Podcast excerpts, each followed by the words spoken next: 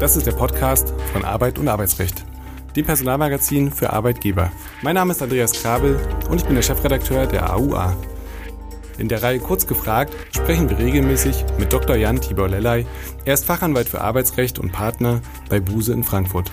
Er berät seit vielen Jahren Unternehmen umfassend im Arbeitsrecht von A wie Abmahnung bis Z wie Zeugnis. Seinen Schwerpunkt hat er im Betriebsverfassungs- und Tarifrecht. Herzlich willkommen, lieber Herr Dr. Lellay, zu einer weiteren Folge Kurz gefragt. Heute, wir haben ja mittlerweile schon Mitte Januar, wollen wir uns endlich beschäftigen mit den Neuerungen für das Jahr 22. Was gibt es äh, im Arbeitsrecht zu beachten? Welche Neuerungen bringt das neue Jahr mit sich? Ich will starten mit dem seit dem 1. Januar geltenden erhöhten gesetzlichen Mindestlohn. Wie ist dieser eigentlich zustande gekommen? Ich greife schon mal so ein bisschen vorweg. Warum ist das eigentlich problematisch und welche Höhe wurde hier festgesetzt? Der Mindestlohn ist ja ein Dauerthema und das wird es auch im Jahr 2022 natürlich bleiben. Interessanterweise hat er auch, äh, wenn ich das mal so schon vorwegnehmen darf, einen kleinen politischen Spin bekommen. Denn möglicherweise werden sich ja unsere Hörerinnen und Hörer erinnern, als wir die arbeitsrechtlichen Vorhaben der Ampelkoalition besprochen haben, haben wir ja auch kurz angemerkt, dass dort auch der Mindestlohn interessanterweise also im Koalitionsvertrag eine Rolle spielt. Ähm, zur jetzigen Ausgangslage ist es so, der ähm, gesetzliche Mindestlohn ist ab dem 1. Januar 2022 auf 9,82 Euro pro tatsächlich geleistete Arbeitsstunde gestiegen. Und ähm, das sind noch die Anpassungen, die im November 2020 ähm, besprochen bzw. beschlossen wurden und da eben auf äh, den Vorschlag der Mindestlohnkommission zurückgehen. Es gibt dann noch eine weitere Steigerung, die ähm, in 2022 wirksam werden soll. Ähm, allerdings dann eben jetzt äh, die Grätsche, könnte man ja fast sagen, aus der Politik, die ja sagt, ähm, die Ampelkoalition, die neue Bundesregierung, wir möchten den Mindestlohn auf 12 Euro ähm, festlegen. Und ähm, naja, da gibt es natürlich äh, ein kleines äh, Turbabo darum und ähm, die Politik hat sich da etwas in den Vordergrund gedrängt und möglicherweise wird das Ganze ja auch sogar noch ein gerichtliches Nachspiel haben. Da stellt sich mir natürlich auch die Frage und den Hörerinnen und Hörern, wie ist die Mindestlohnkommission eigentlich zusammengesetzt und wann wird sie endlich wieder tätig? Ja, ich fange vielleicht mal mit dem zweiten Teil Ihrer Frage an, Herr Grabel. Wann wird sie endlich wieder tätig? Ich würde etwas ketzerisch, liegt es mir auf der Zunge und ich sage es auch, äh, vielleicht ja nie wieder, nicht? Weil die äh, Arbeitgeberseite ja sich ähm, so hat vernehmen lassen, dass sie sich möglicherweise aus der Mindestlohnkommission zurückziehen will. Nicht? Das wäre natürlich der Worst Case und das wollen wir nicht hoffen. Das Allgemeine ergibt sich aus dem Mindestlohngesetz. Dort ist in den Paragraphen 4 fortfolgende geregelt, dass die Mindestlohnkommission ähm, also unter dem Vorsitz oder der Vorsitzenden, ähm, die wird da tätig, die hat sechs Mitglieder, die sind stimmberechtigt, paritätisch besetzt, also Arbeitgeberseite, Arbeitnehmerseite und zwei Mitglieder aus der Wissenschaft, die haben keine Stimme und äh, die hat das ja seit dem Jahr 2016 gemacht. Alle zwei Jahre ähm, ist die also dort tätig und ähm, die hat den Mindestlohn festzulegen und tut das ja auch. Und ähm, ja, wie gesagt, man wird jetzt sehen müssen, wie die Politik das möglicherweise links ähm, oder rechts, müsste man ja sagen, ein bisschen schiefes Bild, rechts überholt hier, indem sie nämlich einen Mindestlohn festlegt, der weit darüber hinausgeht, was das ähm, schon von der Mindestlohnkommission beschlossene vorsieht, nämlich die 12 Euro.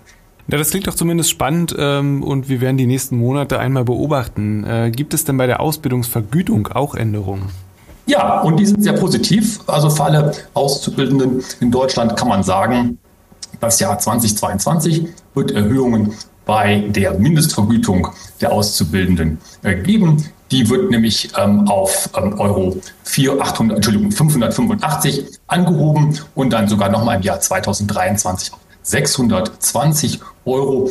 Im Jahr 2021 betrug sie noch 550 Euro. Also da kann man, glaube ich, sagen, das ist ein satter Zuschlag, den da verdientermaßen meiner Meinung nach die Auszubildenden bekommen. Und das ist sicherlich auch eine Reaktion darauf, dass wir uns ja auch in diesem Bereich im War for Talents, wie man so schön sagt, befinden. Das heißt also die Ausbildung, das Berufsausbildungswesen, so sagt man ja sehr früher immer, also das, was das Berufsausbildungsgesetz vorsieht, das soll attraktiver gemacht werden und das kann man sicherlich auch dadurch tun, dass man eine solche Erhöhung der Mindestvergütung vorsieht. Und da sind wir in Deutschland ja eigentlich auch ganz gut aufgestellt. Also ich denke da an die duale Ausbildung und so weiter. Da haben wir unseren Nachbarländern ja einiges voraus.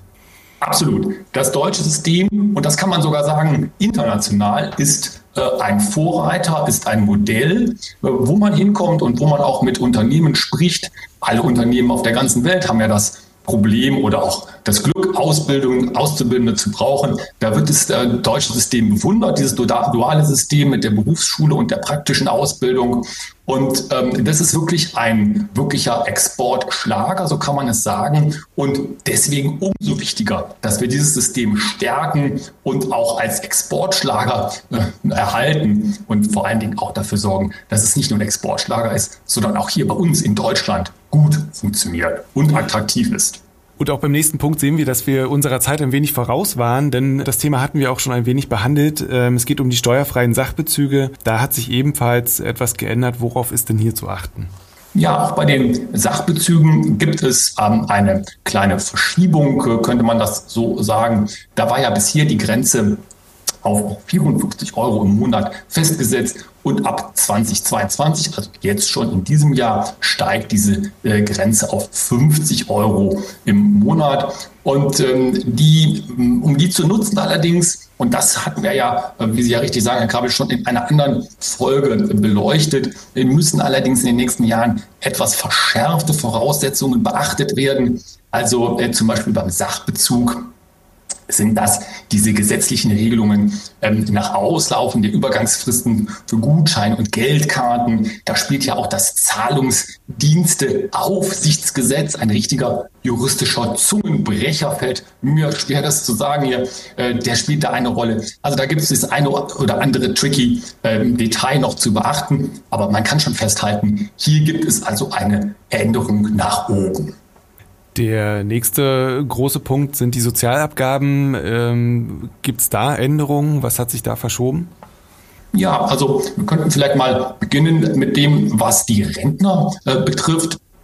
Denn hier ähm, war es ja so, dass äh, in Paragraph 346 ähm, ähm äh, SGB III äh, vorgeschrieben ist, wenn Arbeitgeber einen Arbeitnehmer beschäftigt, der älter ist als die Regelaltersgrenze, hier dann bis zum 31.12. letzten Jahres, das heißt also 2021, keine Beiträge zur Arbeitslosenversicherung zu zahlen werden.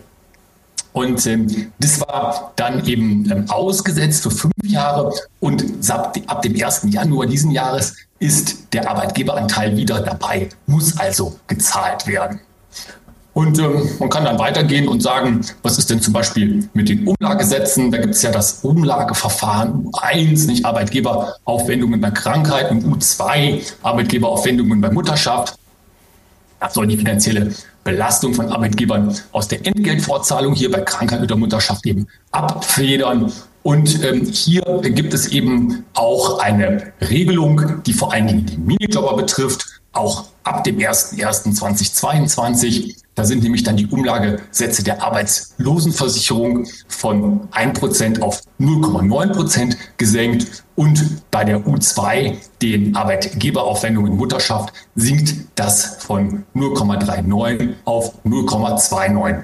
Klein, aber immerhin. Dann gibt es ähm, seit diesem Jahr eine Neuregelung ähm, für die Arbeitgeber im äh, Bereich des Zuschusses zur Entgeltumwandlung. Ähm, was ist neu an dieser Regelung? Da bitte ich auch nochmal um eine ganz kurze Antwort. Wenn das Interesse interessant ist für die äh, Zuhörer, dann könnten wir da vielleicht nochmal eine eigene Folge draus machen.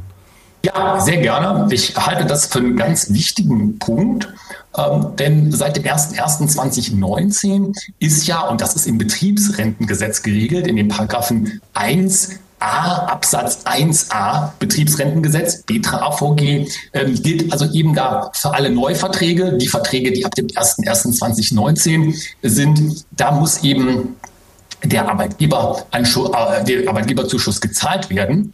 Und was ist jetzt neu? Neu ist, ab dem 01.01.2022 wird dieser Arbeitgeberzuschuss gemäß 26 klein a Betriebsrentengesetz, BTRAVG, auch für die Altverträge verpflichtend.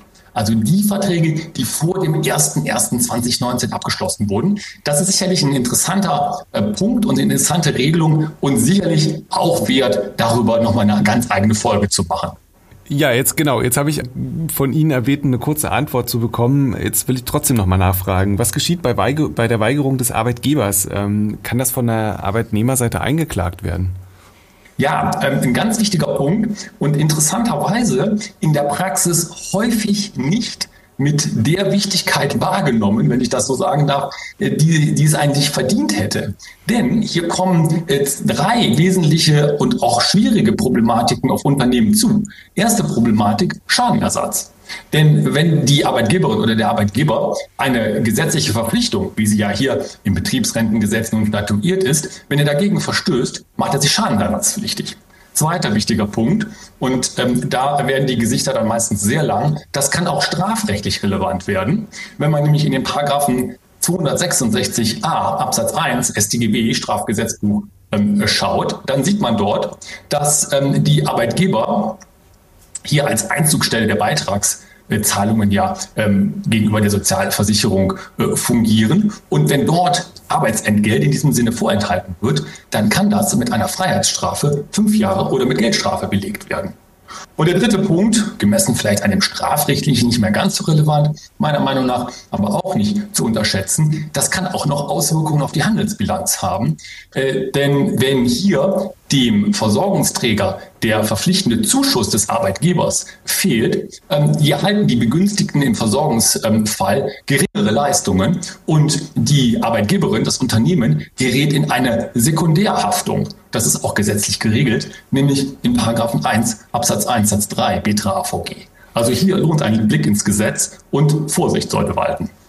Dann der letzte Punkt auf meiner Liste, was ich mir rausgesucht habe, ist äh, die digitale Krankschreibung beziehungsweise das Miteinander, das Zusammenspiel von Ärzten, Krankenkassen und Arbeitgebern. Gibt es da Neuigkeiten?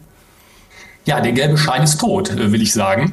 Der gelbe Schein war ja ein äh, vertrauensvoller und äh, gern gesehener, könnte man fast ein bisschen, ein bisschen zynisch sagen, Begleiter, viele, viele Jahre, Jahrzehnte im Arbeitsleben, sprichwörtlich geworden. Die Arbeitsunfähigkeitsbescheinigung, die ja auf dem gelben Papier ähm, ausgedruckt wurde, beziehungsweise übergeben wurde, zum Schluss dann auch gar nicht mehr. Aber das war sprichwörtlich geworden. Und nun soll der gelbe Schein sterben, äh, und zwar ab dem 1.7. diesen Jahres. Ab dem 1.7.2022 soll nämlich die Krankschreibung vollständig digital erfolgen. Dann wird es also keine gelben Scheine und auch keine Scheine wie auch immer in Papierform noch geben, denn die Krankenkassen stellen die entsprechenden Arbeitsunfähigkeitsdaten dann einfach elektronisch zur Verfügung. Das zielt, man kann es sich denken, auf den Abbau und die Vermeidung von Bürokratie. Das halte ich für eine gute Sache. Ich hoffe, dass das auch Schule macht und dass in vielen anderen Bereichen der Personalarbeit und insbesondere der Zusammenarbeit mit